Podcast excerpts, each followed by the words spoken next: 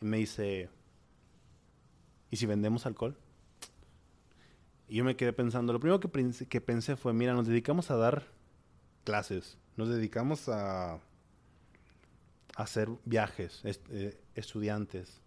¿Por qué vamos a vender alcohol? O sea, ¿qué tiene que ver una con otra cosa? O sea, ¿cómo vas a ver un maestro vendiendo alcohol? O sea, ¿qué tipo de, persona nos va, nos va a comprar, no? ¿Sabes? ¿O qué van a pensar de nosotros? No, pues vamos a verlo por el lado cultura, tradición. Va, va me convenciste. Va, ok, perfecto. Va, perfecto. ¿Cuándo, ¿Cuándo iniciamos? No, en serio. Y realmente empezamos por esa parte. Y algo que no te dije, o sea, te dije que, que, compramos los vuelos eh, con nosotros, con nuestro dinero de, de, Italia, ¿no? Pero ese dinero salió de la venta de la, de la botella de limoncello. O sea, sí fue con nuestro trabajo, pero fue vendiendo esa cosa o ese producto. Entonces, este. La cosa. Primero. Primero mucho amor. es, que ni todo el amor, ni todo el dinero. ver, está bien, me parece bien, me parece correcto. Este...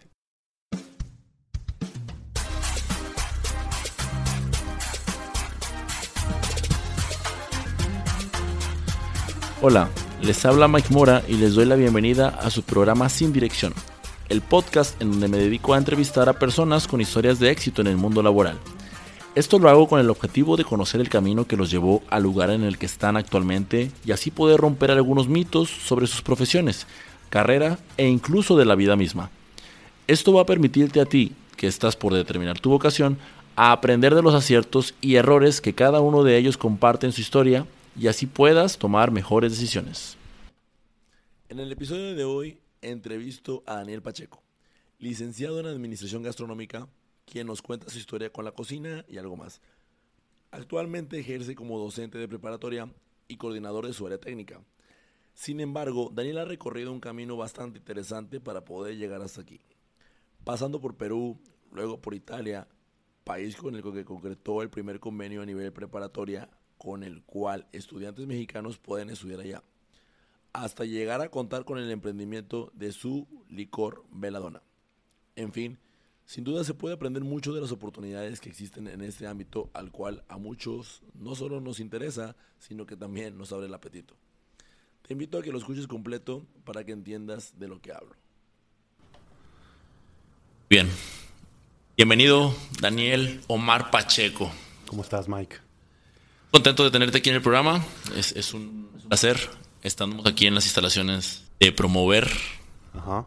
Promover. Exacto. Muchas gracias por la invitación. Y bueno, eh, ahorita me preguntabas de qué me vas a de qué me vas a entrevistar, Mike. O sea, por dónde vas a llevar esta entrevista y pues es hora de que lo descubras. Eh, la, razón principal es porque pues tú eres una persona que se está desempeñando en el área de, de, de chef, de la cocina, la, especialidad o la licenciatura de Administración Gastronómica. Entonces, pues a todo eso es a lo que le quiero sacar provecho, ¿no? O sea, en realidad hay de información para ver, pues, qué es lo que tú, todo esto que tú sabes, lo puedas transmitir para todos los, jóvenes que nos puedan estar escuchando y no tan jóvenes, ¿verdad? También que quieran saber un poquito de la historia de la cocina. Estuviste por Italia, este, tienes experiencia aquí en, las preparatorias, tú en universidades privadas, en escuelas públicas, de todo, ¿no? Entonces, pues me gustaría que, empezar primero por el área de cómo te decides por el área de la cocina. Ya. Pues mira, eh, antes que nada, muchas gracias por esto, por esta eh, invitación. Estoy súper contento de, de, poder hablar a tu público, ¿no? Y que pues me trate de escuchar. Y pues no hablar tan técnico, ¿sabes? Para que la gente pueda entendernos y o dejar un poquito de duda, ¿no? En ellos.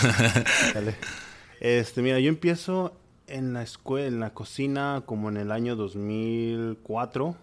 Sí, fue en el año 2004, un poquito antes, pero vamos a dejarlo en el 2004. Este, yo crecí eh, así de que quiero ser paleontólogo de, de grande y ese rollo. Y entonces tengo familia en Saltillo y mis primos, ah, ya en la Universidad de Saltillo hay, no sé qué universidad, la verdad, está está lo de los dinosaurios y todo eso. Yo, ah, ok, perfecto. Entonces, un domingo este, en Discovery Channel, yo me acuerdo en las mañanas, salían comerciales de, de, bueno, no comerciales, eh, programas de cocina. Y fue como que, pues, ¿qué es esto, no? Y era, antes no había nada de boom de gastronomía. La gente que se dedicaba era, eran gente que empezaba de la balosa. Yo creo que fue mi generación, un poco antes, cinco años más o menos. Yo estoy en el rango en que la licenciatura de gastronomía era un, bueno, ¿y para qué?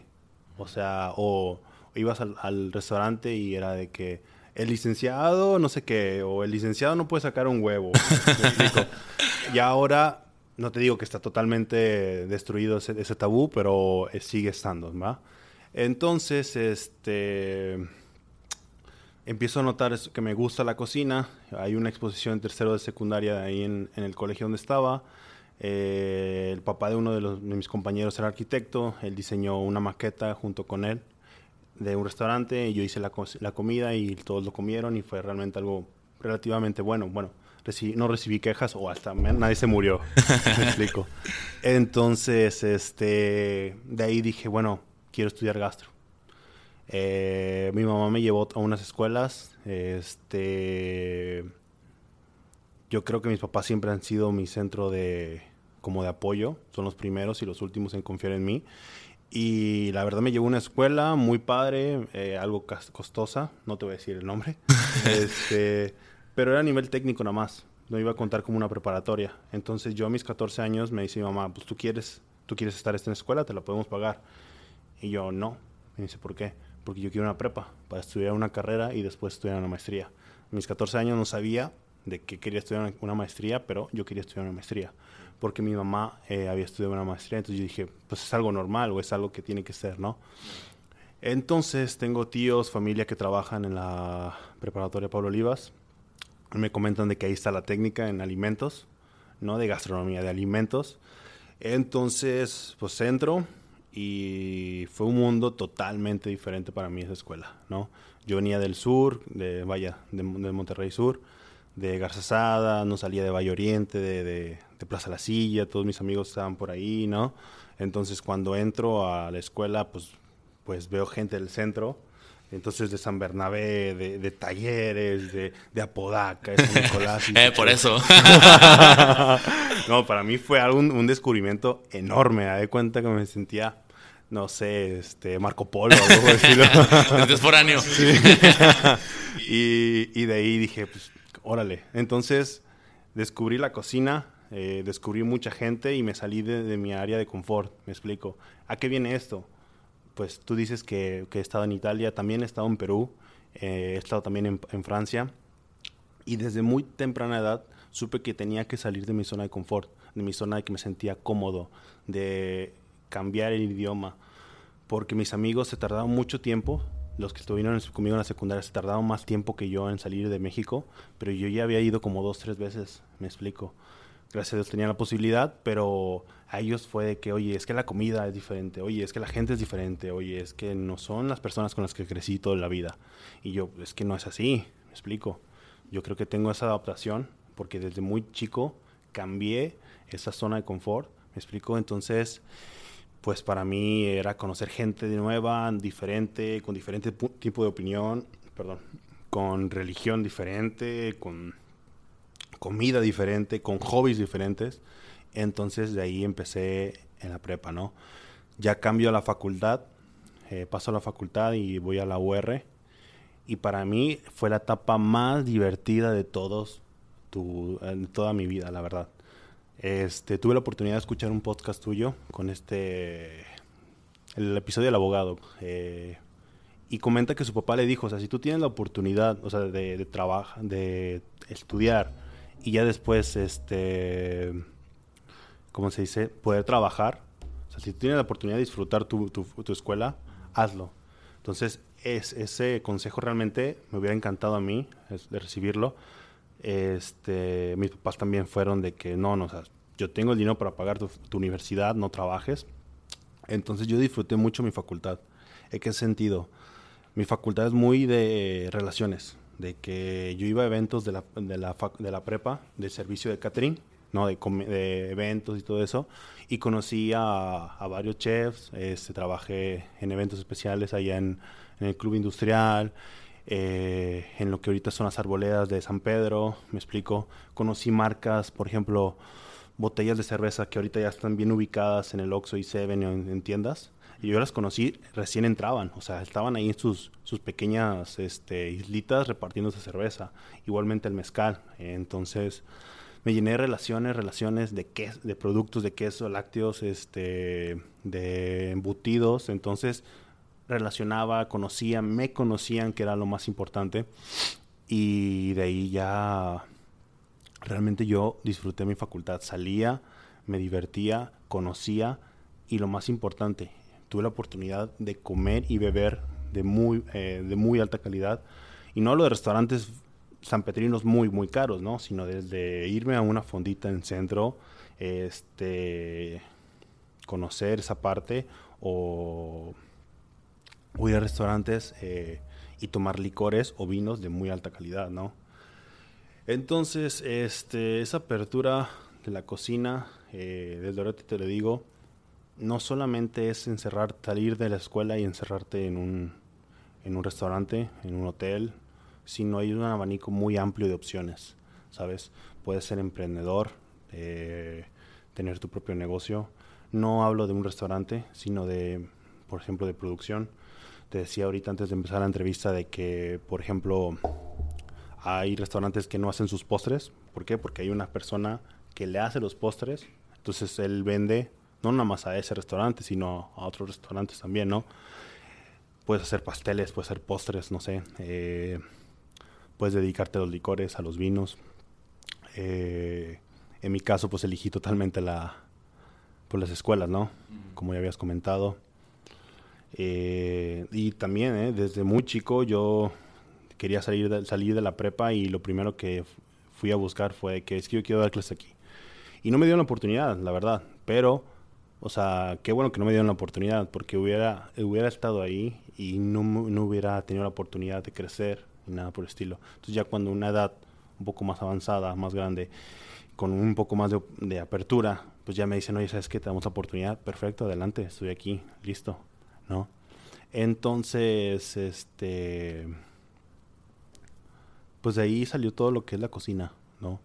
La cocina es cultura para mí, la cocina es eh, conocimiento, la cocina para mí es relaciones, o sea, no sabes cuánto se abre la gente contigo cuando habla su idioma. No me refiero al español o al italiano, otra cosa, sino cuando, por ejemplo, eh, bueno, la última vez que tuve oportunidad de que el año pasado estuve en, en Chichen Itza. Y muchos gringos y muchos mexicanos también estaban ahí proviendo la cochinita pibil y demás. Y yo fui el único que fui con la señora indígena a hablar con ella, a preguntarle este qué piezas del puerco utilizan, por qué los utilizan, qué especies utilizan, eh, qué, por qué así, por qué no asá, me explico y realmente en lugar de que la persona se sienta como que, ay, bueno, y este turista que quiere, ¿no? Realmente sí le da la oportunidad de, de ella de mostrar su trabajo, ¿no? Como de que alguien le está poniendo atención y no solamente es un, una atracción, me explico. Eh, de estar con ellos, de tomar fotos al comal que utilizan, de comer la primera tortilla que salió, de volver a probar otra, otra porque estaban dando una degustación de un pedazo de tortilla y dos tipos de salsa, una no tan picante y una muy picante. Y yo tuve oportunidad de probar las dos, de degustarla, de saber, me explico, de preguntarle qué es esto ácido, qué es esto amargo, qué es esto, me explico. Y me ha pasado en Italia, me ha pasado en Francia, me ha pasado en Perú. Entonces, la gente al momento que tú le preguntas sobre sus costumbres, no de que le dudes, no que la cuestiones, sino el cuál es el rito, cuál es la forma de comer, cuál es, por qué lo hace, empieza a hablarte y se abre contigo y es una apertura muy bonita porque le estás dando, le estás dando algo, o sea, le estás comentando sentimientos o estás haciéndole que hable de sentimientos, de recuerdos, es que mi abuela lo hacía de esta manera, es que mi papá lo hacía de la otra manera, ¿no? Entonces, para mí eso es, eso, eso es la cocina, o sea, tener el conocimiento de por qué lo hacemos por ejemplo, en el caso de Monterrey, ¿por qué cocinamos así? ¿Para qué? Y cómo usarlo, ¿no? Entonces ya llegas, he tenido la oportunidad de, estar en Bolonia y yo tenía bueno, fue la, historia de Boloña era fue muy complicada, la verdad. Llegamos a un volcán, algo por el estilo, donde, donde fueron refugiados de, del ataque de los nazis. Entonces es un pueblo muy, muy viejito. De hecho, casi no hay, ¿cómo se dice? No hay turistas. Entonces en ese día que llegamos había una fiesta italiana, totalmente italiana. Éramos los últimos turistas. Viajó, viajó conmigo mi mamá, mi tía abuela, mi tía y mi prima, ¿no? Estaban conmigo. Entonces me acerco a la como al staff, ¿no? De trabajadores ahí de la cocina y empiezo a preguntar qué es, qué es, qué es, qué es, qué es, ¿no? ¿Conoces la ortiguilla? La que está en los ranchitos, que la ortiguilla es una planta que aquí en México está en los ranchos que vas caminando y te va picando así. Ah, ¿Ya? Bueno, allá lo utilizaron en una pasta con un poco de tocino. Mm. ¿Me explico? Entonces yo dije, la ortiguilla sí, la que pica, sí pero es que aquí también pica, pero la ponemos en agua caliente con un poco de vinagre, le quitamos esa cosa que te pica y lo ya lo utilizamos. Y yo, wow. O sea, ya esa técnica ya la sabía porque se, se utiliza en espinaca. Se utiliza, o sea, ya es... Eh, no es nueva, pero la, la, la, ortiguilla sí nunca había escuchado que hiciera un platillo sobre eso. Entonces, este, pues la persona me empieza a comentar más, más y le dije, oye, me dice, pues ¿de dónde, de dónde eres, no? Y le digo, no, pues soy de, de México y un, y un gordito hasta su tamaño atrás de que, de México, en serio, ¿de qué parte de México? No, pues soy de Monterrey. No, es que yo tuve una amiga en la facultad de Pachuca y fui a la boda y comí el paste y no sé qué. Y dije, no, mira, eso es totalmente diferente a nosotros. Entonces yo creo que ese es mi, mi, mi logro más grande profesional y personal que tengo en mi vida, porque tenía como a 20 personas a mi alrededor, me explico. No hablando de la cocina mexicana, hablando de la cocina regiomontana me explico, en italiano, no en español, no en inglés, totalmente en italiano. Obviamente no decía asado de puerco en español, porque es verdad, me explico. ¿Cómo, lo dirías en italiano? no, pues, no sé. Entonces, ya, ya estamos ahorita, sin querer queriendo, nos fuimos hasta, bueno, ya estoy en tu historia en Boloña, sí, seguimos en Boloña, ¿verdad? seguimos en Boloña. Boloña es, parte de qué? De Italia, de supongo. Ahí es donde viene la salsa boloñesa, ¿eh? Desconozco totalmente el tema de, cocina y precisamente por eso es que ahorita que estábamos platicando de ingredientes y todo, Ajá. de que, bueno, pues dime más o menos porque pues no. O sea, regresando un poquito, perdón. Eh, lo, que traigo ahorita duda es, ¿ves los videos de en Discovery de, de cocina y todo esto? Y después te empiezas a, como a, agarrar de la escuela que no que es solamente técnica y después la preparatoria. Y en, en, qué parte de eso fue donde tú dijiste sí la, la, cocina es para mí yo creo que desde el principio la verdad. Algo que se me olvidó comentar que espero no se enojen conmigo es de que mis abuelas influyeron mucho en mí la verdad. Este tuvieron una mi mamá tuvo una operación cuando era niño entonces me acuerdo que me dijo, mira, aquí está la comida en toppers en el congelador, solamente para que la agarres y la descongeles. ¿Ok? No, sí está bien. Ya a la mera hora, pues mi papá era de que la mañana con flames, en la tarde pollo asado, tostadas con frijoles y en la noche hamburguesas, ¿no? La comida de ahí mi papá no la tocó para nada. Entonces yo llegó un momento en el que dije, sabes que ya estoy harto de comer eso, realmente me estoy harto. Le hablé a mi abuela materna, se, llama, se llamaba Aurora, este. Y le digo, hola, abueli, ¿cómo está? Le está. Quiero preguntarle cómo se hace un huevo. No, mira, se hace de esta manera. Ok, me salió bien, creo. eh, oye, un arroz. Ya me sé cómo se hace el arroz, ¿no? Y no recuerdo si estuvo bien, estuvo mal, pero para mí era. Wow, esto está muy padre, ¿no? Entonces, cuando me juntaba con mi abuela, mi abuela hacía mucha comida para mucha gente, me explico, para muchos familiares, para muchos primos. Entonces la única manera de, descubrir su secreto no era preguntándole, era estando ahí. Y las cantidades pues son un misterio porque usaba puñitos realmente. Sal, un puñito, este, pimienta, otro puñito, ¿no? Típico de la cocina de las abuelas, ¿no? Este, de ahí quedó eso. De parte por mi, por mi papá, este, mi abuela comía un poco más, pues diferente, ¿no? Con ella llegué a conocer varios platillos como el salmón. Recuerdo la primera vez que comí un salmón fue con ella. Este. Vaya, comía diferente mi abuela, no comía tanto como mi otra abuela. Realmente nunca supe por qué, pero pues siempre fue esa parte, ¿no? Entonces, te seré sincero, hasta ahorita, hasta la fecha, nunca he dudado de irme a otra carrera eh, o dejar gastronomía o simplemente esto no es para mí, la verdad. Eh, desde el primer momento que pasó, pues pasó. Y es algo, es una pasión que no, he, que no la he dejado, ¿no? O sea, siempre estoy cocinando, que cambia, eso sí te puedo decir. Por ejemplo, el año pasado fue mucho de asados, de ahumados, de carbón, leña, me explico, esos tipos de cocciones. Que son rachas, tal vez el próximo, en los otros años me acerque más a lo asiático, porque ya, ya tuve contacto con mucho europeo, este, o, voy al sur de América, o asiático, o africano, no sé, me explico. Entonces, pero la cocina iba a estar y siempre me ha gustado mucho. ¿Desde cuándo? Desde el primer momento.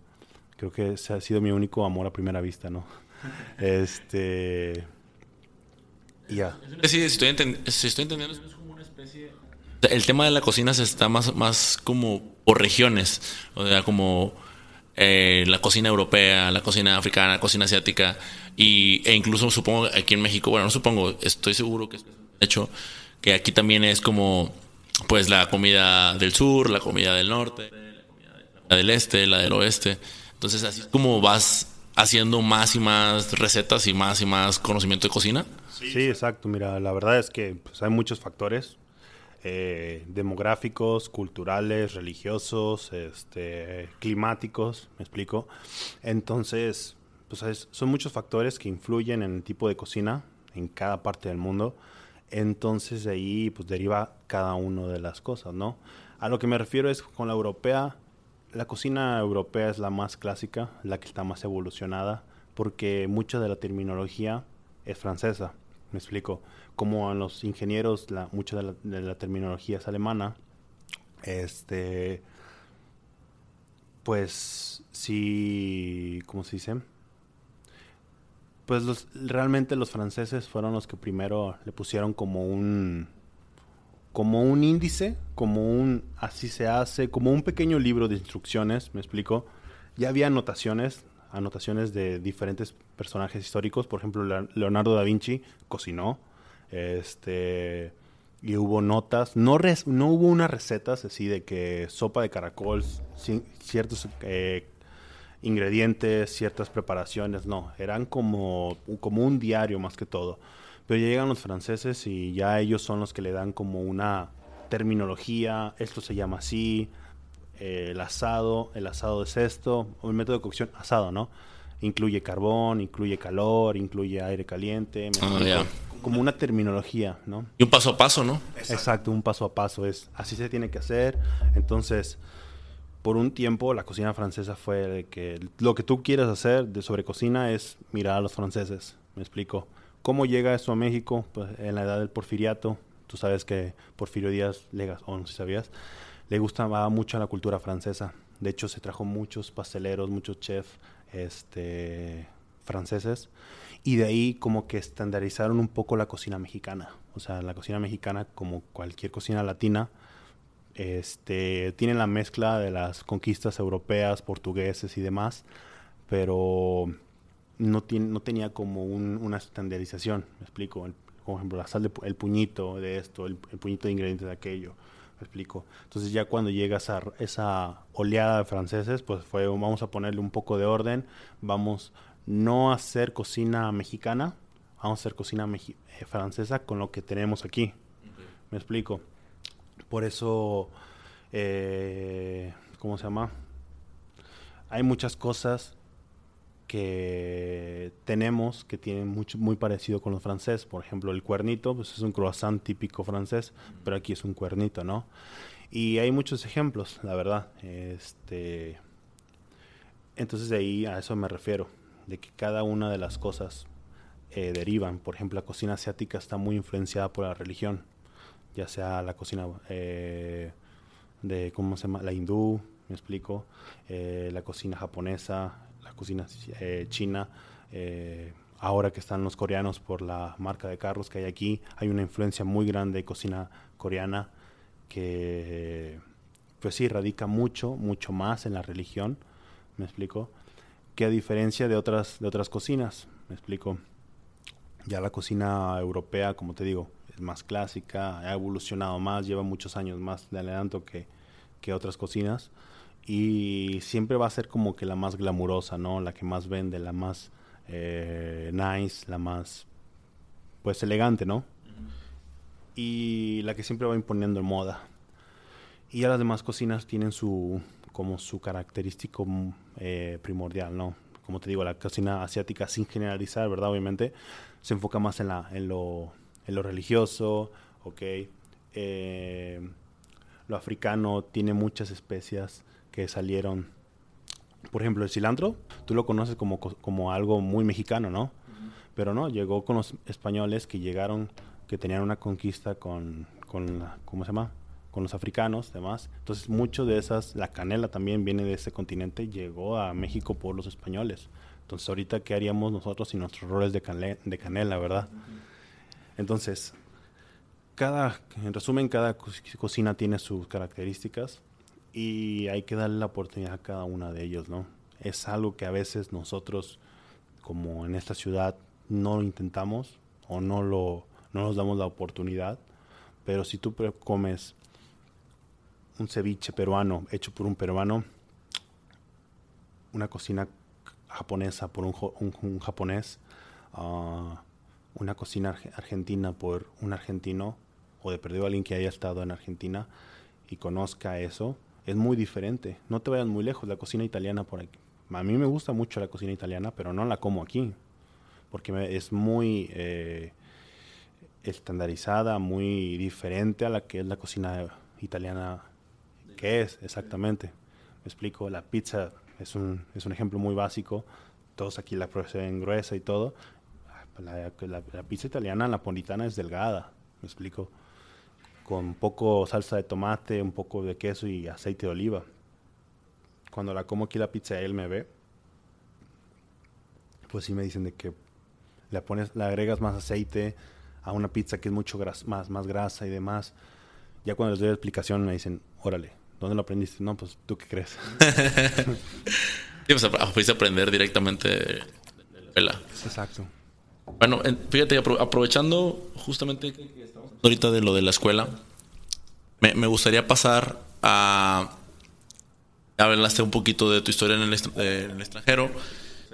Me gustaría pasar al tema de cómo es que llegas allá por el medio del, del, medio académico. O sea, cómo lo académico te, te, manda a Italia y después logras hacer este convenio que tienes con la persona de allá de Italia, que no, no sé su nombre, y, y ahora tienes este convenio de Intábola. Intábola, Intábola MX, en donde estudiantes de aquí, de, bueno, estudiantes americanos se van a estudiar a Estados Unidos. ¿Cómo se da eso? O sea, porque ahorita lo que acabas de platicar, pues me queda muy clara tu pasión por la cocina. Una cosa es la administración eh, gastronómica o de, o de, alimentos, pero a ti te, te, encanta la cocina. O sea, hablas con esa, esa pasión que uno tiene, o sea, cuando podría compararla como cuando uno habla de, habla de un hobby, solamente que aquí no es tu hobby, o sea, es, es, tu trabajo y que además disfrutas, pero, pero tiene esta parte detrás de, también del business y de historia de, en el extranjero, que pues a mucha gente, muchos, muchos ya quisiéramos haberla vivido o estarla viviendo. Entonces, ¿cómo es que sucede? Mira, eh, cuando estaba en la facultad tuve la oportunidad, dos, una oportunidad eh, de estar, hacer un intercambio, una doble titulación en lo que era Canadá, me explico. Pero realmente no me llamaba la pasión. O sea, realmente era pues, Canadá, pues diferente, ¿no? Pero realmente no, no me llenaba. Y después había otro programa eh, con Italia, con Florencia. Entonces, pues estaba pensándolo. No, realmente, de hecho no, no es cierto llegué a la oficina de intercambios, vi el, vi el, ¿cómo se llama? El flyer de Italia. Dije, yo lo quiero. Este.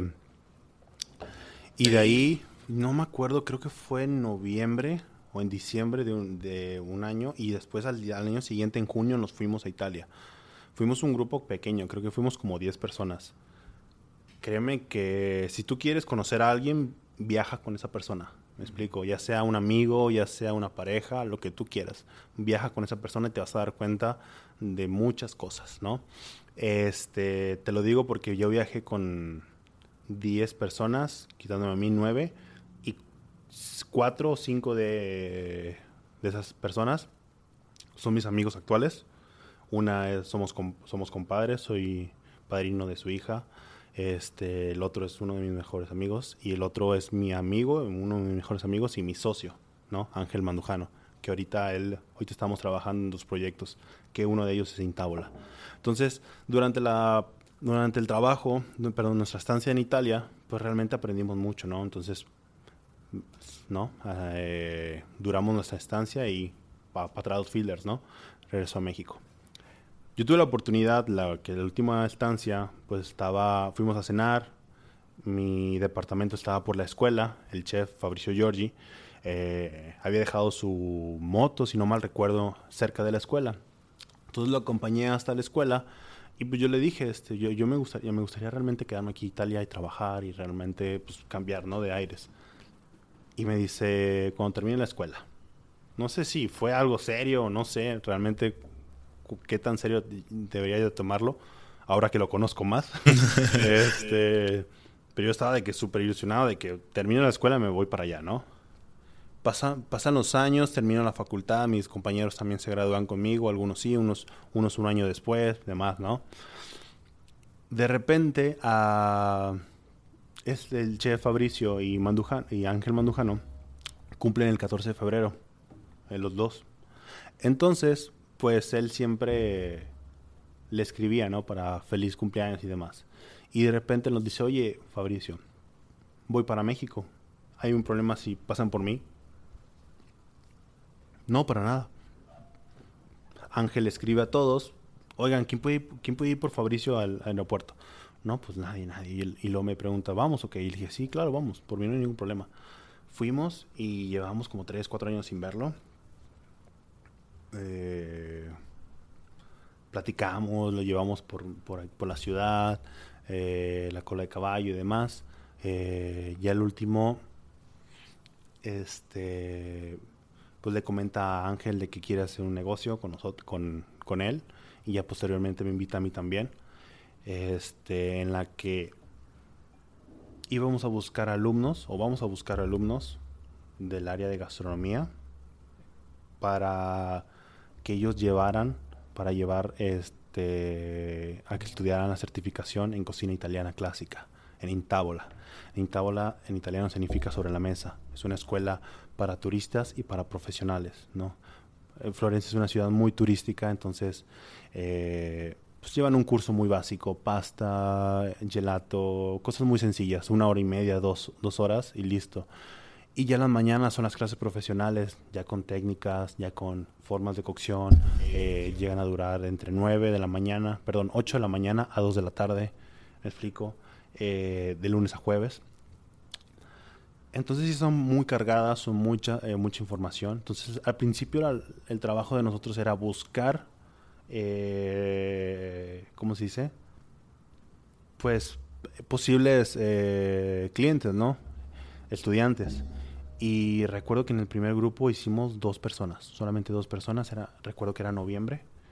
Y, y ya después me dice Ángel, oye, hay una persona que está interesada le dije, Ángel, no podemos. Tenemos este. O sea, el departamento. Aparte, perdón, otra cosa no se me olvidaba. También nosotros nos encargamos de toda la logística. Eh, asesoramos a las personas en la compra de aviones, en los vuelos. A veces hemos viajado con ellos en el mismo vuelo.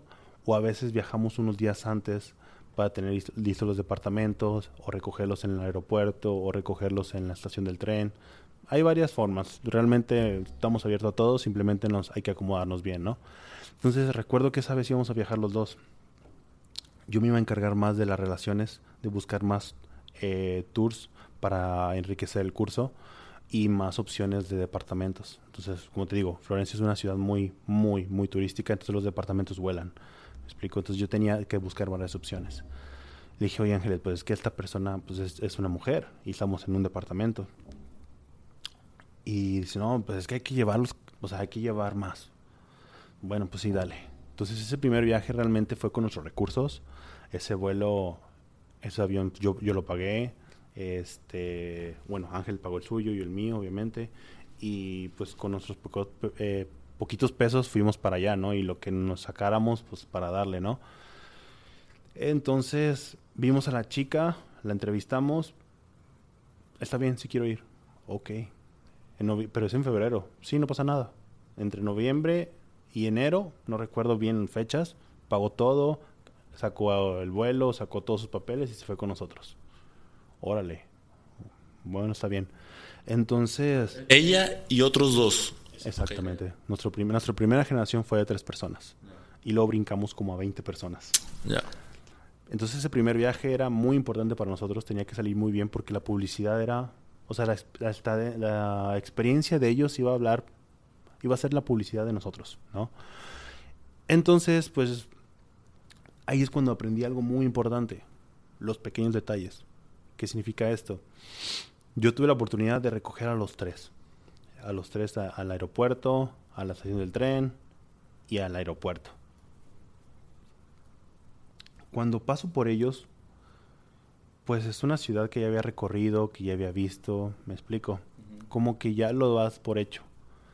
Pero cuando ves la emoción de ellos, el llanto, el sacrificio que hayan hecho cada uno de ellos por estar ahí, de que wow, no lo puedo creer, estoy aquí. Me acuerdo que uno, Jorge, este, llegamos a la plaza, a una plaza eh, por el basisterio eh, que se llama el Duomo, ¿no? una de las plazas más famosas. Y yo estaba apurado porque había quedado, había quedado para cenar con Ángel y Fabricio. Obviamente me retrasé y pues se fueron ellos, ¿no? Es algo muy, muy italiano, que ocho y media es ocho y media, me explico. Algo que no tenemos nosotros, ¿no? Cuatro a las cuatro, listo, no hay de otra. Cuatro veintiuno es cuatro veintiuno, no cuatro y media, me explico. Entonces esto lo aprendí a golpes. Eh, he perdido trenes por eso. ya no me pasa. Este, entonces yo estaba apurado porque yo quería ir a cenar con ellos. A la mera hora, Jorge me dice, oye, ¿puedo tenerme aquí unas fotos? Eran las 8 o 9 de la noche de un domingo, hacía un frío horrible y no había nada. Estábamos solamente él y yo en la plaza y cuando él se empieza a tomar las fotos y empieza a llorar, empieza a decir, estoy aquí, no puedo creerlo, es como que, órale, gracias a nuestro trabajo, él está aquí.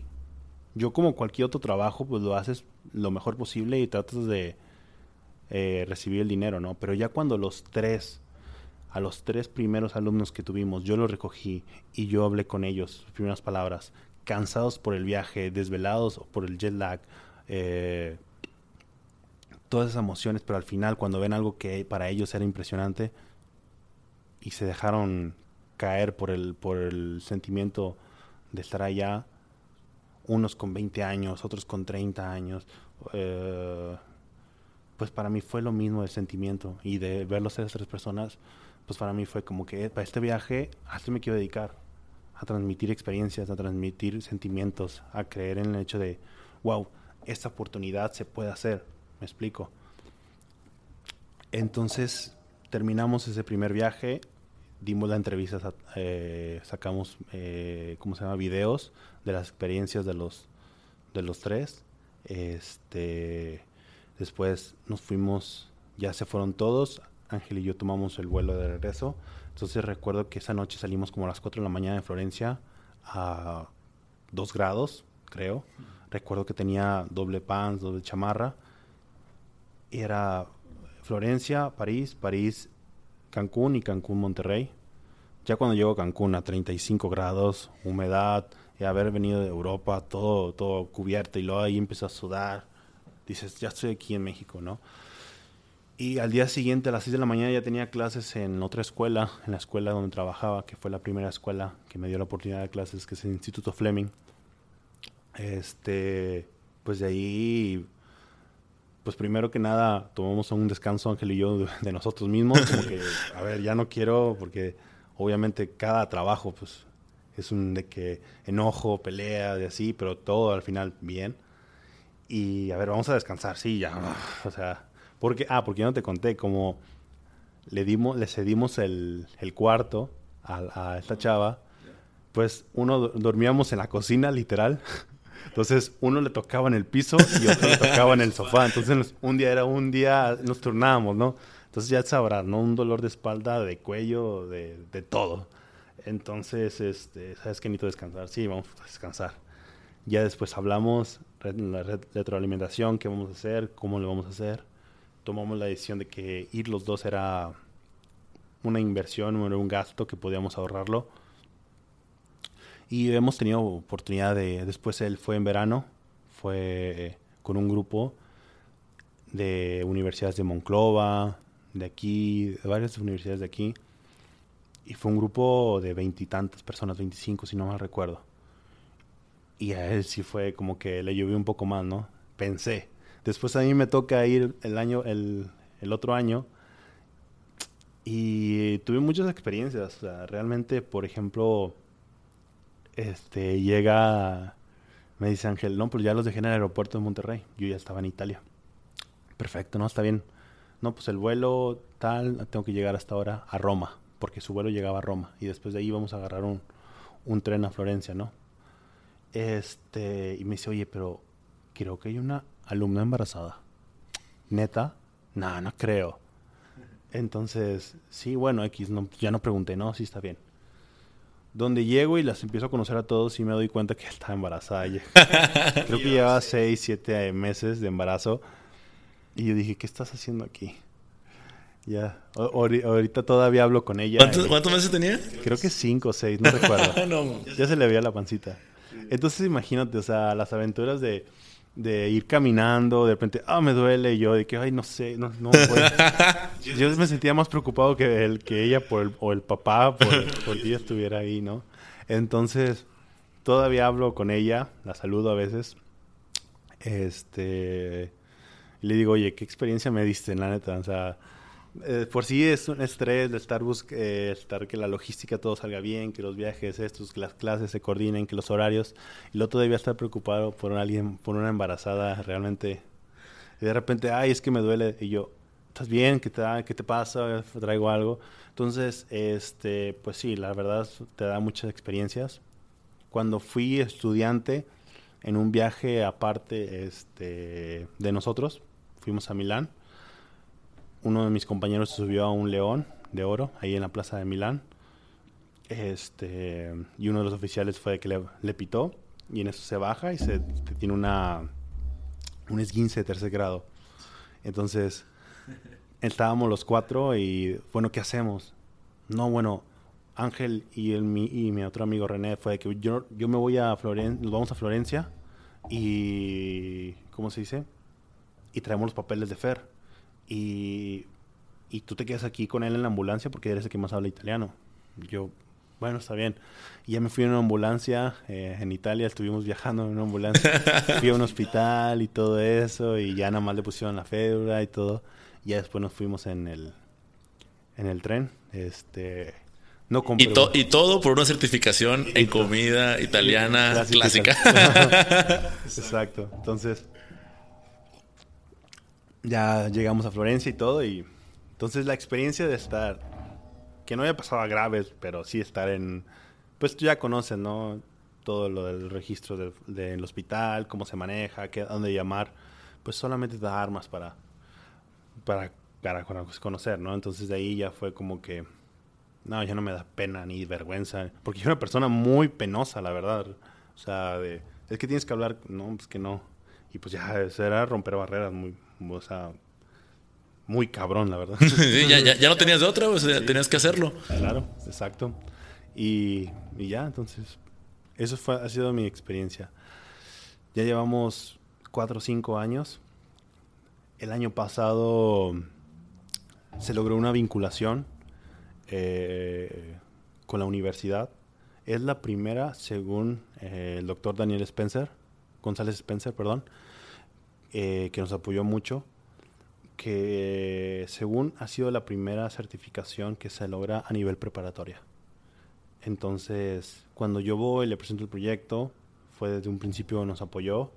Este, llegó Fabricio, se hizo la firma, eh, se hizo una, se manda a rectoría, el rector la firma, este, se hizo una cena y una comida, los alumnos lo hicieron, entonces, aunque nosotros seamos maestros de la Pablo Olivas, eh, la certificación está hasta a nivel, a nivel universitario.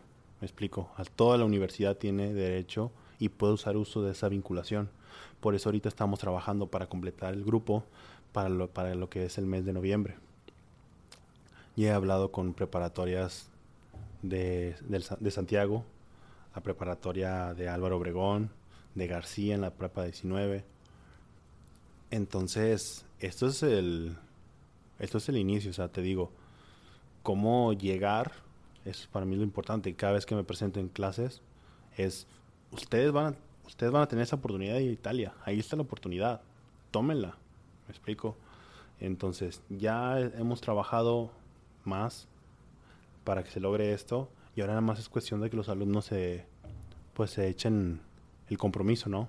Obviamente no tan facilidad para dinero como esta última chica que en noviembre y en diciembre ya había ido, ya había pagado todo. Mm. Pero pues el sacrificio, ¿no? El sacrificio es lo que hace que vale la pena. Y para mí sería lograr algo profesional, llevar alumnos de la preparatoria donde yo estuve, donde tú estuviste, a Italia. Entonces para mí sería un sueño hecho, hecho realidad y algún compromiso de trabajo muy, muy, muy grande, ¿no? Me explico. Que ahora hay que hacerlo diferente porque queremos un grupo mucho más variado, con mayor cantidad de alumnos, ¿me explico? Y, y cada vez hacer el trabajo mucho mejor, ¿no? De experiencia de error. Y eso sería, eso sería para mí el, increíble. O sea, como una iniciativa de dos personas se convirtió en una vinculación a nivel universidad, ¿no? O sea, dos, personas, que se pagaron en, en una primera vez sus propios de avión, su, durmiendo en, el, en la cocina. Realmente eso, y ahorita que dices lo de prueba y error, me lleva al, al otro, a la otra experiencia, porque ahorita lo, lo, que estoy, lo, lo, que estoy notando es que tú estudias la, la, cocina. Y aunque no, esto no es directamente, o sea, sí es directamente con una cocina, pero todo lo, que haces es como una agencia de viajes, ¿no? O sea, prácticamente trabajo de agencia de viajes y que, y que te aventaste a la prueba y error y, Digo, pero, pero siempre enlazado por el, por el área que tú estudiaste, ¿no? Más aparte de tu experiencia que ya habías tenido tanto estudiando allá como trabajando en teles y o sea, no desconocías del tema. Y después, con el mismo método de prueba y error, te avientas tu otro proyecto que se llama. Se llama Veladona. Eh, en italiano significa mujer bella. Eh, es un licor que se llama. En Italia tiene un nombre tradicional se llama limoncello eh, es un licor que realmente, Dios mío, es, me encanta. O sea, no puedo decirte otra palabra más que me encanta. Y fue, a cuenta, recuerdo la primera vez que estuve como estudiante, fuimos a un bar, un café, pop, como que le conoce. Este, y realmente, pues, yo iba con dinero contado, la verdad. O sea, mis papás me dijeron, aquí está tu dinero, lo que tú quieras gastarte, como tú quieras gastar, administrate. ¿No? Está bien. Entonces, para mí lo más barato que era un euro era un shot, un chupito de, ese licor. Que la primero que me dio la atención fue el color. Es un color verde fosfo. Está hecho a base de limón, de la lima.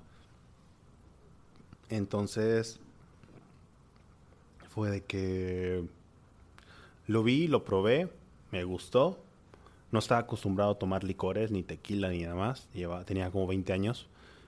Entonces, realmente la parte del alcohol no lo degustaba. Realmente no tenía ese, ese aprendizaje. Que ahorita pues ya. Y fue que, wow, me gusta. Está rico, está bueno. Y todos mis amigos igual, fuimos todos y tomamos y a algunos se les subió, otros no, y ya. Entonces, cuando terminábamos las clases, si teníamos oportunidad, nos íbamos y nos tomábamos unos chupitos ahí. Y fue que, ¿sabes que Eso está muy bueno. Ya en el aeropuerto de Florencia, para, para regresarnos a Monterrey, en el aeropuerto no, pues no hay impuestos, ¿no? Y había una botella de, de limoncello, de una marca muy conocida italiana, y, que la compro. Esa botella, te lo juro, me duró como tres años. En el congelador, en el de que esta no la tomen, esta nada más para ocasiones especiales, esto es para así, ¿no? Entonces, pues un día se acabó, ¿no? Y fui a un fui a una fui a una tienda gigante de licores y lo único que vi era un, era como un como una limonada con alcohol, con un precio pues elevado. dije, no es lo que yo probé, ni voy a pagar eso por algo que estoy seguro que ni es. Entonces, eh, yo ya llevaba como un año, dos años en, el Instituto Fleming y después me, me, piden de que, oye, necesitamos otro chef. Y ya le hablo a Ángel. Él estaba dando clases. Le dije, oye, ¿sabes qué? Pues aquí hay una, una oportunidad, pues ¿qué onda? No, pues sí. En una clase de conservación de los alimentos, eh, era como el licor, como el, como el alcohol conservaba el producto, ¿no? Entonces dábamos la clase y al final fue de que, oye, me dice, oye, ¿y si hacemos limoncello? Pues va. Y pedimos esto y luego lo hicimos y lo exprimimos el limón. Prueba y error, prueba y error. Y al final dimos con una fórmula este, de que, oye, esto está muy bueno. Entre él y yo estaba muy bueno. Entonces empezamos a hacer como carnes asadas y yo le daba, no sé, un galón y yo me quedaba con otro galón o ahí en, en, en la casa y le dábamos a degustar a la gente y estaba de que muy bueno, muy bueno, me explico, qué es, qué es, qué es y nosotros no, es un licor que estamos haciendo, ¿no? La vez que llega Fabricio este, a, conocer, a conocer Monterrey, pues lo, lo prueba, dice que no es el mejor limonchelo que ha probado, pero pues da el gatazo, ¿no?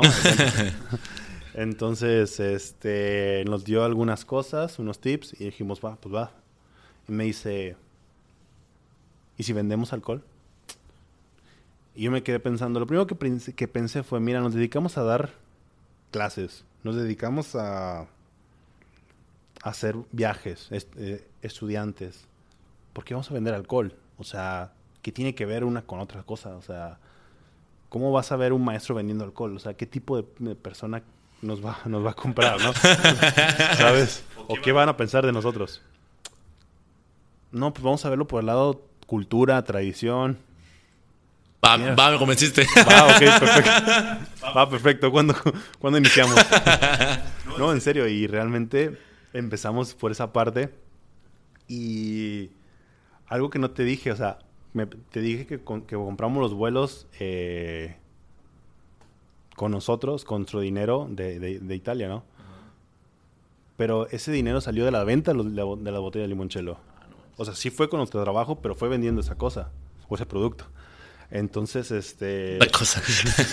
Primero... Primero mucho amor. Es, es, que ni todo el amor, ni todo el dinero. Ah, bueno, está bien, me parece bien, me parece correcto. Este, entonces, pasamos de comprarlo en una tienda, no te voy a dar nombres, este, a un precio de 100 pesos el kilo, ¿no? 150 pesos el kilo. Entonces, tenemos, tengo un amigo de, de Edson que te decía que está allá en Estados Unidos. Espero que no esté mojado, ¿verdad? dice, dice, que ya pronto vuelve. Hay que tenerle una toalla lista. Entonces, este, ese limón, pues es de la cultura americana, ¿no? Y le digo, oye, vamos a hacer negocios. Ah, me dijiste que de los Simpsons, ¿no? Sí, sí exacto, para que lo, para que lo tengan identificado. Entonces... Le vamos a hacer negocios. Vamos a hacer negocios y mira, yo ocupo este limón. ¿Cuánto me lo puedes conseguir tú?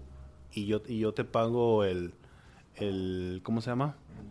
El flete, tú nada más, vamos a checar lo de, lo de, pues pasar alimento y todo eso, ¿no? Vemos cómo, pero quiero saber si tú quieres entrarle. Sí, mira, la verdad no me interesa tanto, pero a ver qué te puedo ayudar. Fue a la central de abastos de allá y me mandó una foto de una caja de limón. ¿Sabes de dónde era el, de ese limón? De aquí de Monterrey, de Nuevo León. no manches, neta. Neta, te lo juro. Y yo, no, no, no, pero de allá. Sí, sí, o sea, fui a la central y me dijeron que era de Nuevo León. No, es cierto. y venía en una dirección, te lo juro. Y le dije a Ángel, oye, que conseguí, conseguí esto. El proveedor gringo. El proveedor gringo. neta, sí, neta. Yo me acuerdo que tenía un Focus 2000, 2000 que muy a fuerzas pasaba los baches. Y le dije, ¿qué onda? Vamos para allá. Eran como dos horas aquí de, en, un, en un municipio. Entonces le dije, pues vamos, sí, vamos. Llevábamos dinero. No sé por qué llevábamos dinero, la verdad. Pues si pasaba cualquier cosa que de la grúa o algo por el estilo, ¿no? este, vamos, pues vámonos. Sí, vamos. Y nos fuimos.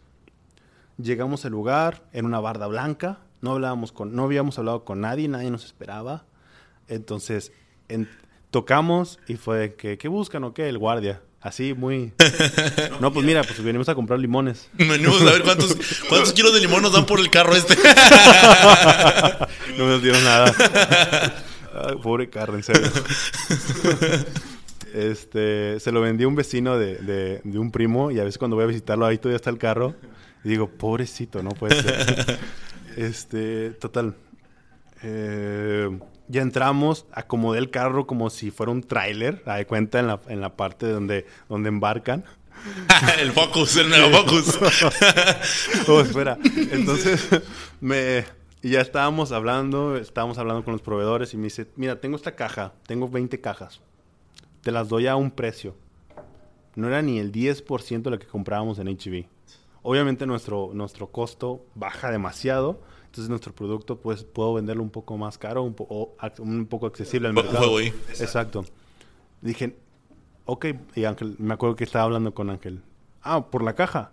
No, no, no, por todo esto. Eran como 100 kilos. Gastamos como 200 pesos, no me recuerdo. Y yo, Ángel, ¿y qué vamos a hacer? O sea, ¿qué vamos a hacer con 100 kilos? te lo juro, te lo juro. Y lo dice Ángel. Pues lo ponemos en la cajuela. Pero son 100 kilos, Ay, es como si lleváramos a, a, una persona, a dos personas atrás. No pasa nada. Bueno, sí, tiene razón. Y empecé a aventar los limones a la cajuela. Y de repente el carro se, se, carga para la parte de atrás, ¿no? Y yo le digo, pues, ¿qué vamos a hacer? Y yo veníamos en la carretera de regreso.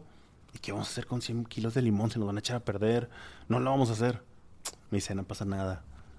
Y le empieza a hablar a este, y le empieza a hablar a este. Y dice, márcale a tu hermano y dile que nos espere en la casa. Hay una, tenemos un taller donde hacemos todo.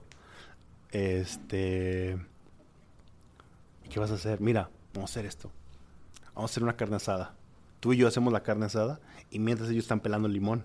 Porque no, de limón solo ocupo la cáscara. No ocupo la, la, el, la fruta. Entonces, y al final les damos las bote, las los botes de, limón, que se lo lleven. Está muy loco. Pues sí, vamos a hacerlo, ¿no? Está bien. Con lo que sobró de presupuesto para comprar limones, compramos carne, compramos cheve, compramos todo. Y llegaron todos y de que, oye, ¿cómo que pelar limones? Sí. Trajimos un chorro de pelapapas y empezaron a pelar los limones. Y nosotros estábamos haciendo carne y de repente hicieron carne. Fueron como dos, tres veces eso. Y luego de repente íbamos... O sea, ¿hicieron como dos, tres veces que carne? Carne asada para gente limón. Neta, y te ibas bien comido, bien bebido y con kilos de limón. Entonces, este...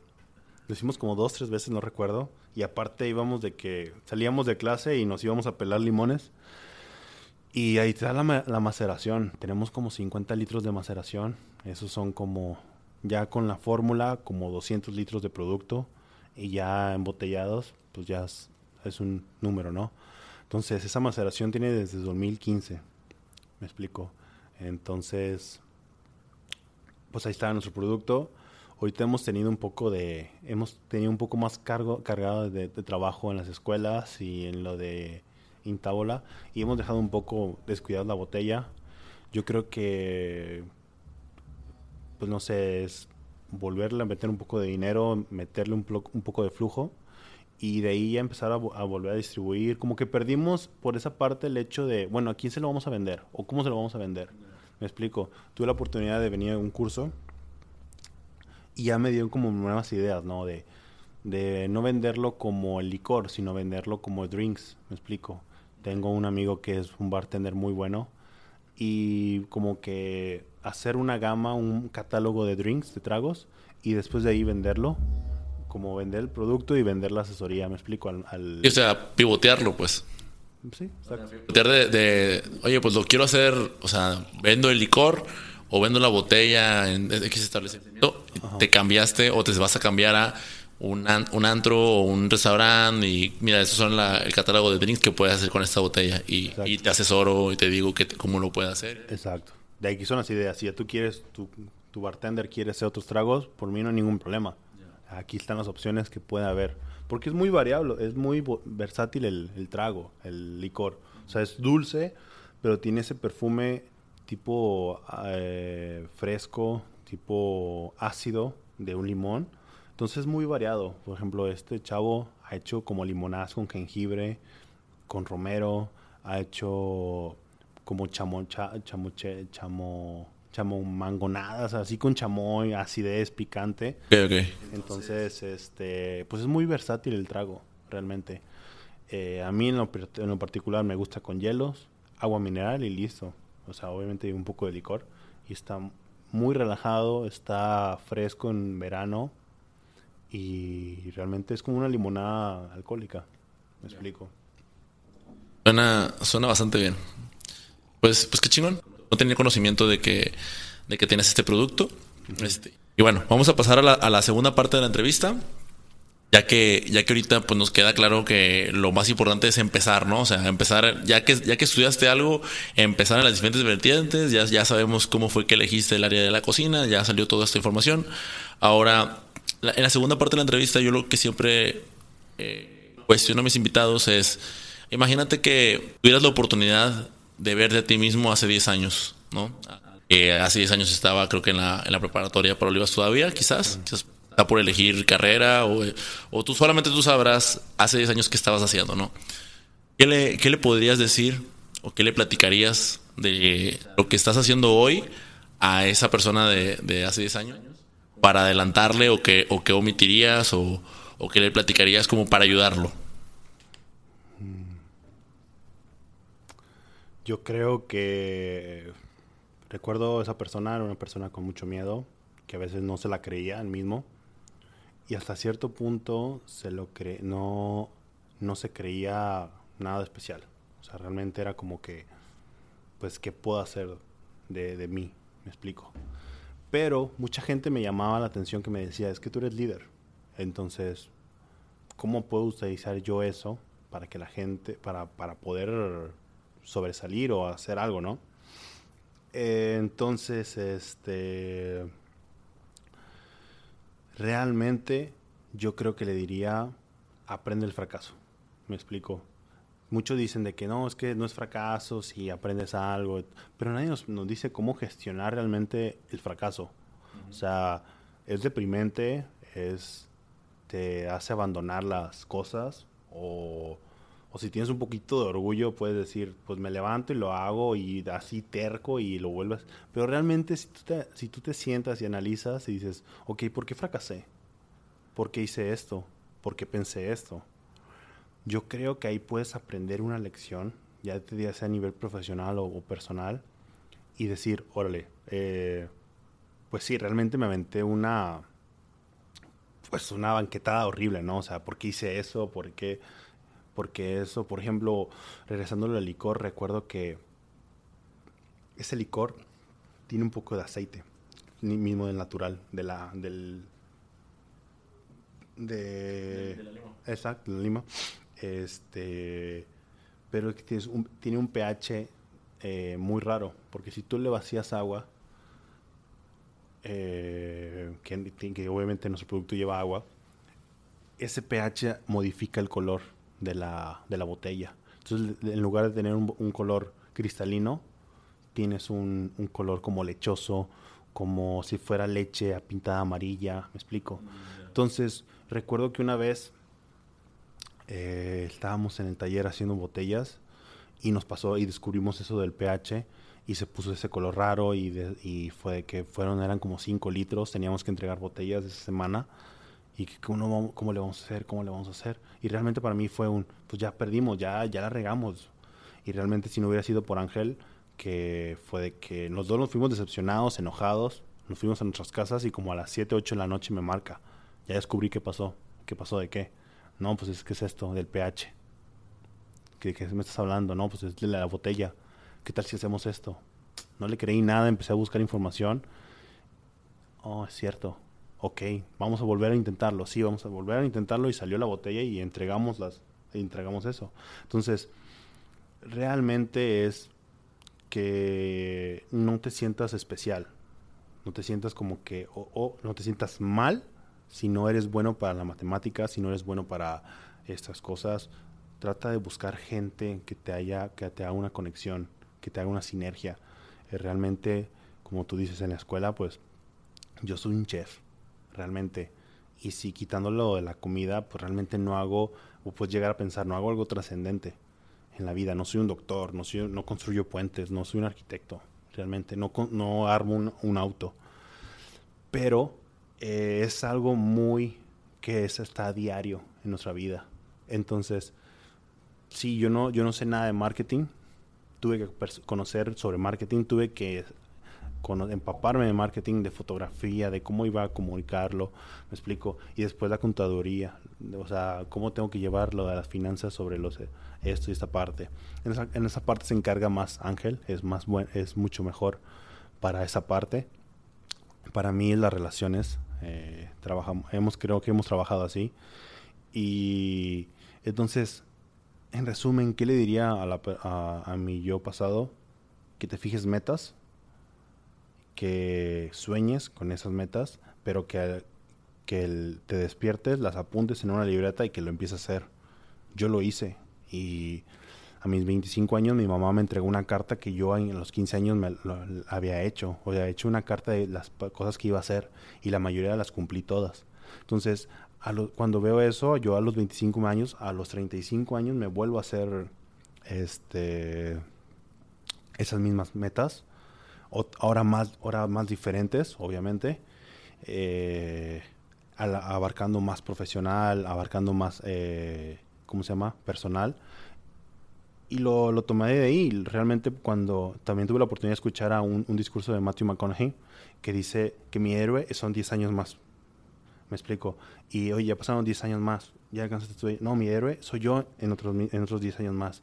Y así sucesivamente. Entonces, lo que yo, yo le diría a mí mismo es, sueña, ponte esas metas.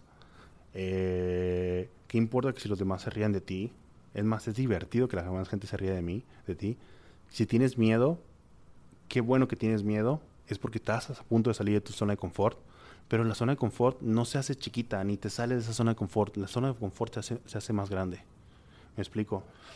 Eh, para mí es normal viajar a Italia, para mí es normal hablar otro idiomas, para mí es hablar para mí es, para mí es normal ya conocer diferente gente, conocer personas nuevas cada día. Eso para mí ya es mi zona de confort. Para otras personas realmente es, es, es, es, es tenebroso, me explico. Entonces, sueña, planea, trabaja duro. Las oportunidades solamente se dan cuando trabajas duro, me explico, y busca tener éxito. ¿Y qué es el éxito? Que lo definan cada quien qué es el éxito de, de, de su persona. En lo particular, no es el dinero, no es la fama, sino es hacer que la vida de alguien más sea mejor. ¿En qué sentido? No les voy a dar dinero, no les voy a dar una facilidad para algo, sino un enlace. Tenemos una persona que trabaja con nosotros. No sé si. No sé si trabaja con nosotros. Eh, es una alianza, más que todo de amistad, de una tienda de, Filipinas entonces yo hablando con él en privado, una vez le pregunto, y yo, ¿y para qué nos ayudas para esto? ¿No? O sea, ¿tú qué ganas con esto? Este, no, pues lo de la beca.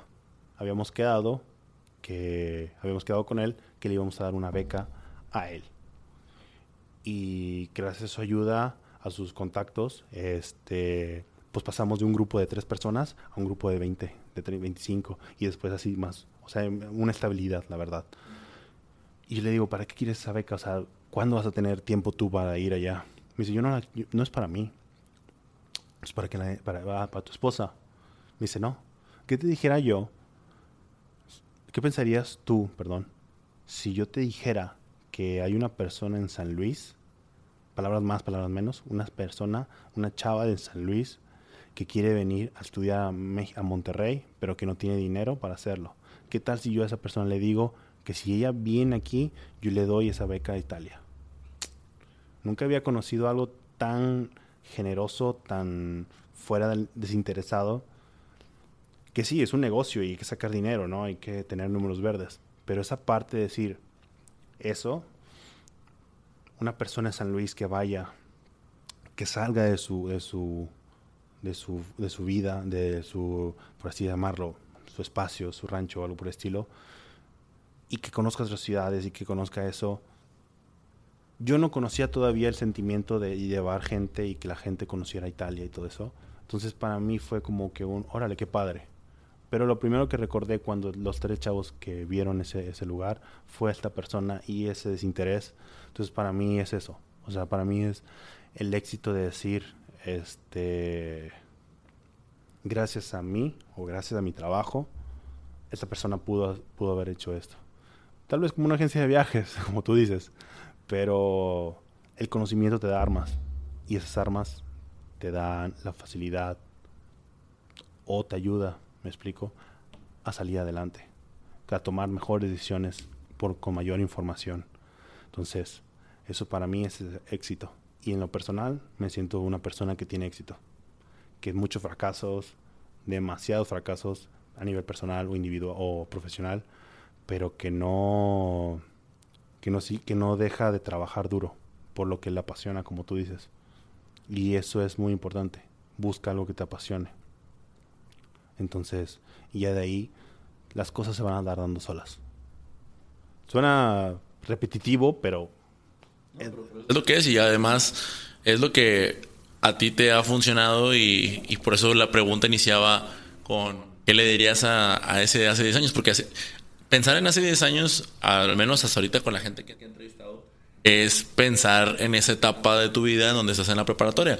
Y como, lo, como ya salió en una entrevista anterior, desafortunadamente en esa etapa, que es cuando estamos en la prepa, que todavía andamos mucho en la pendejez, pues nos, nos toca decidir qué vamos a estudiar y qué, qué nos vamos a dedicar la vida. Entonces, pues, si hubiera más información, bueno, no que más información, la información ahí está, pero si nos llega más información o encontramos la forma de hacer que llegue esa información a las personas que están en esa, viviendo esa etapa, pues quizás puedan tomar todavía mejores decisiones que las que tomamos nosotros, ¿no? Fíjate que puede que sí, puede que no. Yo pienso que la generación de ahorita, de nuestros alumnos, a nivel preparatoria, tiene una gran cantidad de información con las redes sociales, Instagram, eh, Facebook, eh, YouTube. Eh, son herramientas mucho más evolucionadas que las que teníamos nosotros, ¿no? Y mucho más nuestros papás. Este, ¿sabes? A veces siento que tienen mucha información y cuando una persona tiene demasiada información y no la sabe gestionar, se la hace bolas.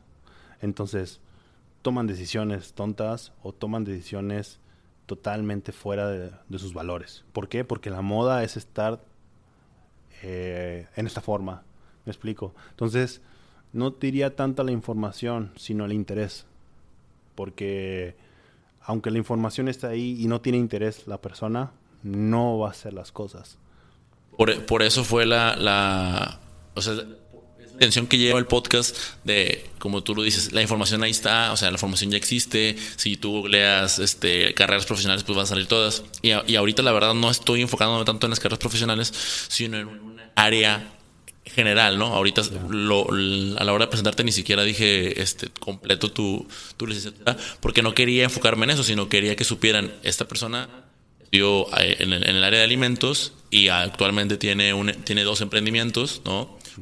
ellos ya más consolidado que otro por el, el, tema del tiempo, pero las personas que, que, a las que va dirigida el mensaje es, no es las que van a buscar la historia digo, no, no es las que van a buscar la información de la carrera, sino más bien es, van a buscar la historia de Daniel Pacheco. Y si Daniel Pacheco está yendo bien, entonces, ¿qué hizo Daniel Pacheco para que le esté yendo bien en esa área en la que a mí me interesa? Entonces ahí es donde se buscó hacer esa conexión de, ya no tanto con, con la información, sino con la persona.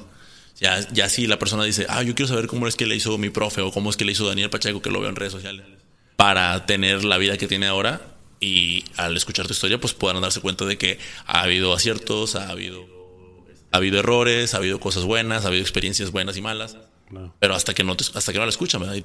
Y Ah, y vamos a pasar ahora a la tercera a la, tercera parte y última de esta entrevista, eh, en la cual pues hago... Puedes elegir tres preguntas de nueve. Vas a decir un número del 1 al 9 y yo te digo la pregunta y la contestas, ¿sale? No hay respuestas buenas ni malas, solamente son preguntas, ¿sale? Ya. Dime el número. Oh, 8. La 8 dice, ¿cuál es tu posesión más valiosa? ¿Mi posesión más valiosa? ¿Material o...? Como tú la entiendas. Como yo la entiendo. Eh, mi posesión más valiosa... Wow, nunca me habían hecho esa pregunta, ¿eh? Este, mi posesión más valiosa yo creo que es ah, mi personalidad. Eh, a veces es muy difícil, a veces presiono mucho a la gente, este, pero esa misma presión me ha hecho a mí seguir. Me explico, me levanta las mañanas, aparte de la pasión, ¿verdad?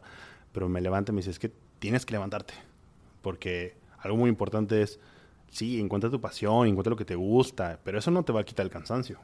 O sea, o despertarte en la madrugada, o dormirte tarde, eh, de eso no te salvas. Yo creo que el trabajo duro y la constancia, yo creo que eso es lo que hace que mi terques, que de que, no sé, la presión hace que, yo haga que las cosas funcionen.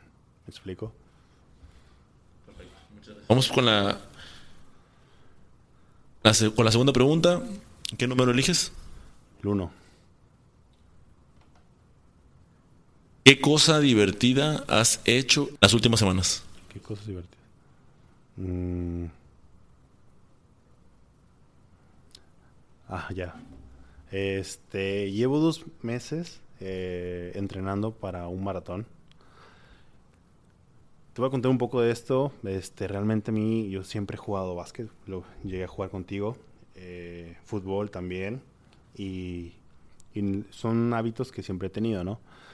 Pero de repente un día mi mamá me dice, oye, vamos a una, una, una carrera en Santiago. Y yo, está bien, me la voy a pasar ahí caminando 5 kilómetros, listo, ¿no?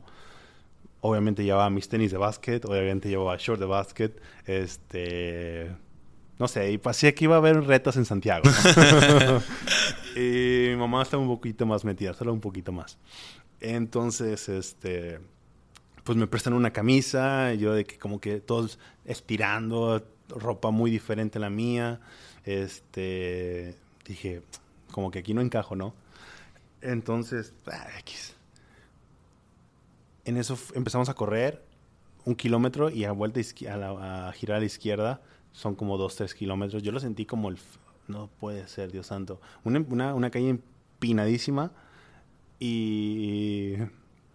Y no, no, o sea, todo el dolor, sentía que el corazón me explotaba, sentía que mis piernas, mis rodillas estaban de que explotando y luego después una recta y bajaba. Ya para eso, Miguel, la verdad, por el tipo de ropa que traía, ya estaba rosado, ya estaba de que, estoy haciendo aquí. Deja tú, mi celular se me iba a apagar en cualquier momento, entonces la música se iba a parar y donde se para la música va amaneciendo el sol, va saliendo el sol, ¿no? Va amaneciendo el día.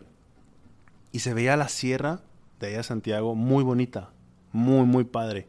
Y lo único que escuchaba era como mis, mi respiración muy, muy, muy agitada. Muy agitada. Este. Y ya de que, órale, nunca había tenido la oportunidad de hacer esto.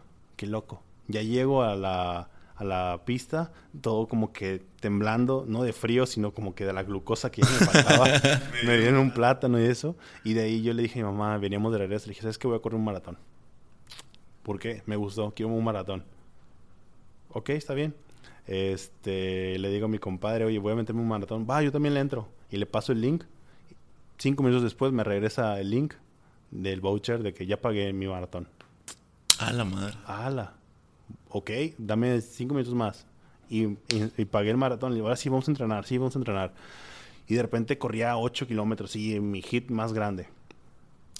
Y me dice, ¿sabes qué? Ya hay que empezar a correr más. No, pues espérate, voy a empezar un curso. Este, no puedo. No, ¿cómo que no puedes? Sí, vamos, a las 6 de la mañana, ahí estábamos en Niños Héroes. En la primera vez que corrí 15 kilómetros, ahí te va una cosa. a veces soy muy perfeccionista conmigo mismo y a veces cualquier pequeño detalle hace que deje las cosas. Me explico. Entonces, por error le piqué a mi reloj de que stop y terminar la carrera a los 10 kilómetros. Y me enojé conmigo mismo. Dije, yo quería que saliera mi pantalla con 15 kilómetros.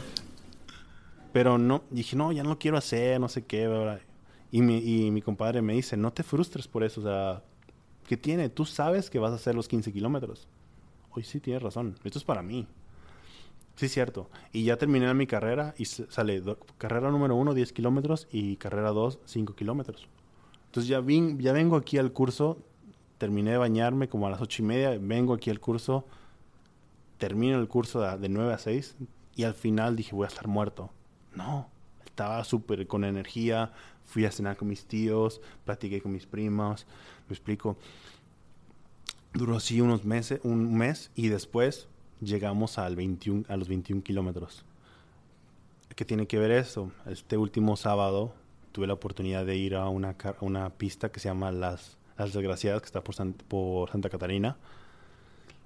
Y nos dice mi amigo que conocí aquí en la, en la fundación, de que, oye, está así, mira, está de 6, 16 kilómetros, pero está una subida y está una bajada y está esto. Ya para esto ya me he comprado un poco más de ropa apropiada. Entonces ya las rosaduras y las ampollas ya han pasado atrás. Este entonces llegó un momento en que llega, estábamos por la carretera eh, Monterrey-Saltillo y volteo a mi izquierda. Eh, mi compadre y mi amigo ya se habían adelantado un poco y les empiezo a gritar. Así como, y voltean ellos de que, ¿qué, pasó? ¿Ya te lastimaste o qué? Y luego les digo, no, voltean a tu izquierda. Señalo a la izquierda y estaba el ser, la sierra con un arco iris, con el, con el sol saliendo y demás. Y me quito los audífonos y digo, órale, esto no, esto quién tiene oportunidad de hacerlo. Cerrar un circuito de Morones y Constitución y dije, he vivido aquí 28 años y nunca he corrido en, Morones o en Constitución. Una calle muy transitada. Y aquí estoy haciéndolo. Yo creo que es lo más divertido, de que te quitas los, los, los, audífonos y, y, ves lo que, donde estás corriendo, escuchas tu corazón y te estás moviendo. Y dices, lo único que me está moviendo son mis, son mis pies. ¿Me explico? Eso es lo, creo que es lo más divertido que he hecho en las últimas semanas. Me gustó el punto de casi, casi como, casi, casi me animo también a correr. casi, casi. Oye, al principio empezábamos a correr como los patos, como, los, como vuelan, ¿sí no has visto? Este, que uno adelante. Entonces, es esa motivación de tengo un pelado delante de mí y quiero quitármelo, este, tengo que correr más rápido, ¿no? Eso, eso motiva al principio, ¿sabes? Es como que no quiero que te, quítate. ¿Te explico? Bien, y te toca la tercera pregunta. Eh, la seis. ¿Qué extrañas de tu niñez? La comida de mis abuelas, sin dudarlo. O sea, las la pláticas con ellas los domingos con mi abuela paterna y eh, los viernes o en general cualquier día de la semana con mis abuelas. Eh, ese consejo de ellas, ese cariño de ellas. Yo creo que todo lo demás, gracias a Dios, sigue igual. Mi familia, me sigue queriendo, me sigo divirtiendo como un niño. Este, hablo con ellos, río. Realmente para mí es eso es eso, o sea, la gente me la gente que recién me conoce me, eres cuadrado, eres serio. Tal vez es una, la primera etapa de mí mismo, pero esa gente que lleva toda mi vida conociéndome se la pasa riendo de chistes, bromas. Este, entonces ahí está, pero el, la, el amor de mis abuelas, eh, el cariño, la experiencia de ellos, de ellas y las pláticas, eh, porque una, una me enseñó a amar de dónde vengo, de dónde que soy, de la Nuevo Repueblo, de, estar ahí, de, amar lo que eres. Y la otra me enseñó a, a, mirar a, otros lugares. Me acuerdo que en el 98 ella fue a, un tour a, Francia, a, y a otros países. Entonces, crecer con eso es como que decir, yo estoy destinado o yo estoy obligado a, cumplir con esas cosas, ¿no? Entonces, pues para mí es eso. las abuelas, creo que es lo único que haría o me daría la oportunidad de, estar sentados platicando con ellas. No de, recuerdos ni nada por estilo, decirles, hoy te extraño, sino de, de consejos. ¿Qué harías con esto? ¿Qué tú querías con aquello? qué pasó con esto, no sé, creo que eso sería lo más importante para mí. Y bien, las últimas tres preguntas son las, las preguntas de cajón que yo le hago a todos. Le hago a todos mis invitados y yo las elijo. La primera es, ¿de qué tema te gustaría escribir un libro? ¿De qué tema me gustaría escribir un libro? Oh.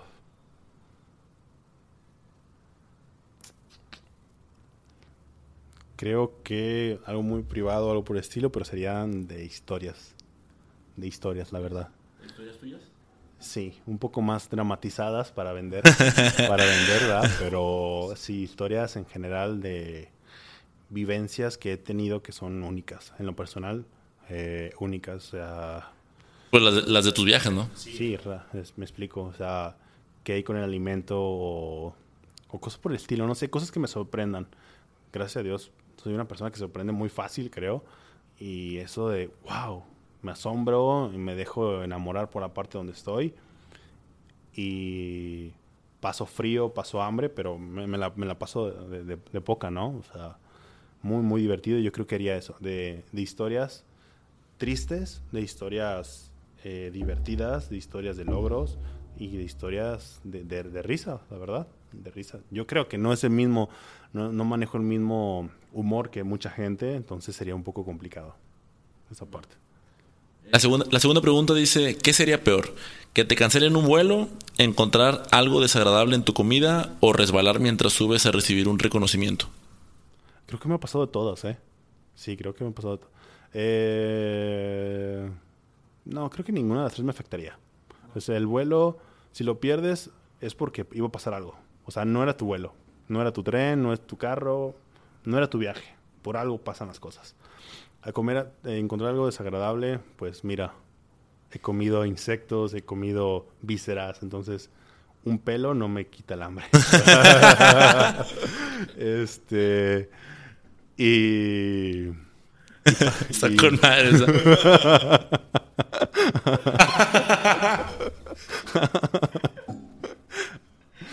Este. ¿Y lo de, y lo de resbalar? Y resbalar, yo creo que no, realmente. No, tengo poco miedo escénico, entonces no pasa nada. Y la, la última pregunta dice, ¿preferirías usar tu dinero en un secretario personal, un cocinero o un chofer? Yo creo que un chofer, sin pensarlo, ¿eh? Te lo juro, o sea, uh, a veces tengo la oportunidad de viajar en bici con el trabajo y créeme que es lo mejor. Estoy en mis planes de comprar una moto y eso, la moto, la bici me dan algo que es la libertad. Algo que también extraño mucho de allá y lo platiqué con una amiga que vino de, de, España. Vive, tra- trabaja, vive y trabaja allá y vino de vacaciones, ¿no? Me dice, es que yo estoy aquí y dependo del transporte público, que es malísimo, de que me lleven, porque yo me fui muy temprano allá y no sé manejar. Entonces, estoy a de eso.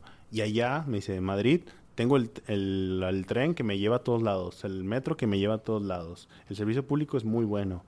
Y le digo, sí, la verdad, sí. Entonces, yo creo que estar perdiendo mi tiempo en el tránsito, en el tráfico, es- es horrible. Entonces, si pudiera tener un chofer y atrás estar viendo películas o estar trabajando o, o escuchando el podcast, conoces uno bueno que me quiera, que me quiera recomendar. Este, Este está bueno, ¿eh? este me quedó bien.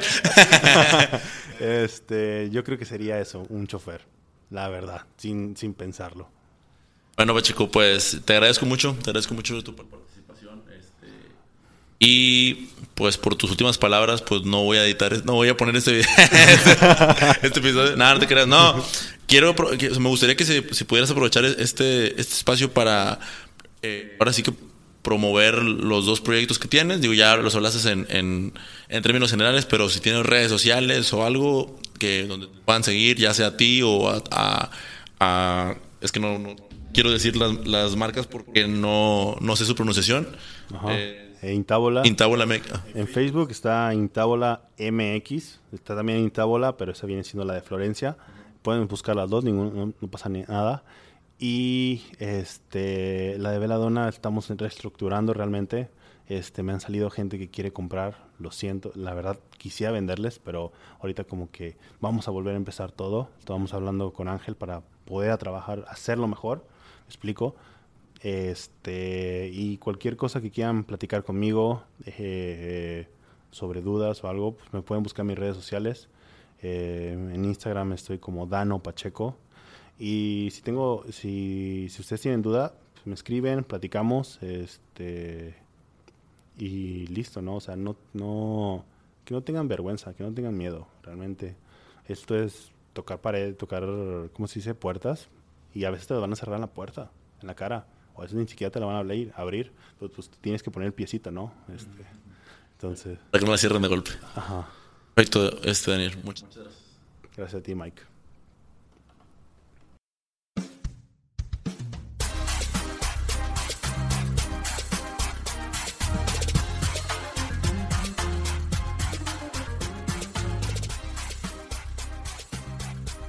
Aquí es donde termina el episodio y quiero darte las gracias por quedarte hasta el final.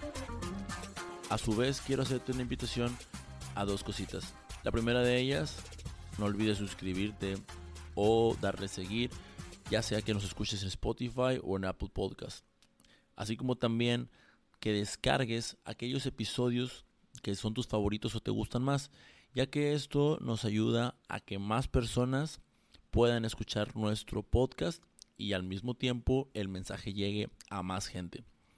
Lo segundo a lo que te quiero invitar es a que nos contactes por las redes sociales arroba sin dirección.mx en Instagram y nos mandes un mensaje para que nos puedas dar retroalimentación, que te gustó, que te gustaría escuchar y qué sugerencias nos das para que más invitados que podamos traer. Con esto me despido y recuerda que sacamos un episodio cada semana. La semana entrante será en jueves y la verdad está muy padre, así que no olvides descargar el episodio. Nos escuchamos la siguiente semana.